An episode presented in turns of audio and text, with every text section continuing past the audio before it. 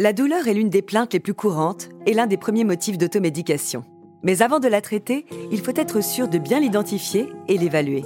Nous abordons aujourd'hui avec Camille le vaste sujet de la douleur. Et pour commencer, il faut comprendre son fonctionnement. Pourquoi avons-nous mal? Bienvenue dans Ma Santé en Poche, le podcast d'UPSA qui répond à toutes vos questions santé du quotidien.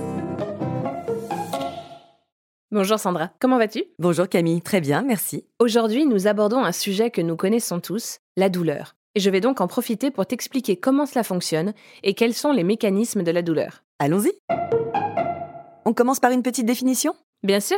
Selon la définition officielle de l'Association internationale de la recherche sur la douleur, la douleur est une expérience sensorielle et émotionnelle désagréable associée à une lésion tissulaire réelle ou potentielle ou décrite dans ces termes. Une expérience désagréable, c'est plutôt évident. oui. En fait, lors d'une expérience douloureuse, un message est envoyé vers le système nerveux. Jusque-là, il ne s'agit pas encore de douleur, mais d'un simple message nerveux informatif. Les récepteurs à la douleur reçoivent cette information et le signal douloureux est ensuite transmis au cerveau.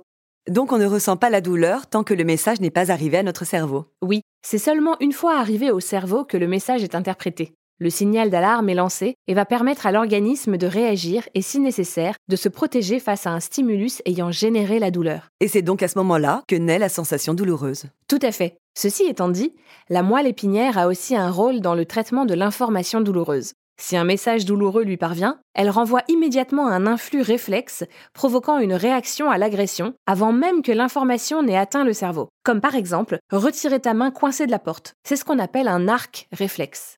Mais la moelle épinière joue également un rôle de modulateur. C'est-à-dire? C'est-à-dire que notre moelle épinière peut réguler l'intensité de la douleur. Lors du parcours du message nerveux, l'intensité de la douleur peut être augmentée, réduite, voire totalement interrompue par différents systèmes régulateurs. Par exemple, se frotter après avoir reçu un coup léger stimulerait certaines fibres qui bloqueraient la transmission du message nerveux, provoquant ainsi un effet apaisant. Mais à quoi sert concrètement ce message pour notre organisme? La douleur aiguë a un rôle utile à l'organisme, car elle l'alerte d'une potentielle agression. Le cerveau analyse alors cette douleur et réagit en fonction. C'est une douleur généralement brève et intense, mais si la douleur se prolonge, elle perd sa fonction d'alerte. Elle entraîne alors une modification du fonctionnement des nerfs qui véhiculent l'information jusqu'au cerveau. Le passage de l'information est facilité et la douleur peut alors durer ou réapparaître régulièrement.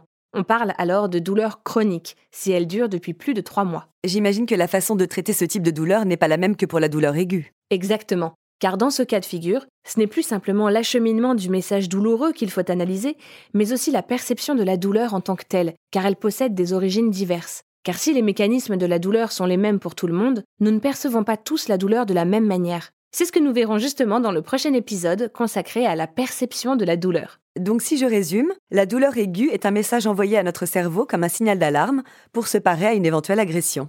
Elle peut varier en intensité, mais lorsqu'elle dure plus de trois mois, elle perd sa fonction d'alerte et on parle alors de douleur chronique. C'est exactement ça. Et bien sûr, il ne faut pas hésiter à consulter son médecin en cas de douleur aiguë comme chronique. À bientôt Sandra!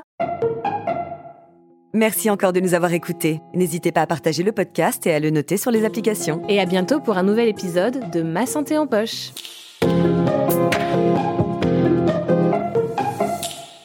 Ah, UPSA.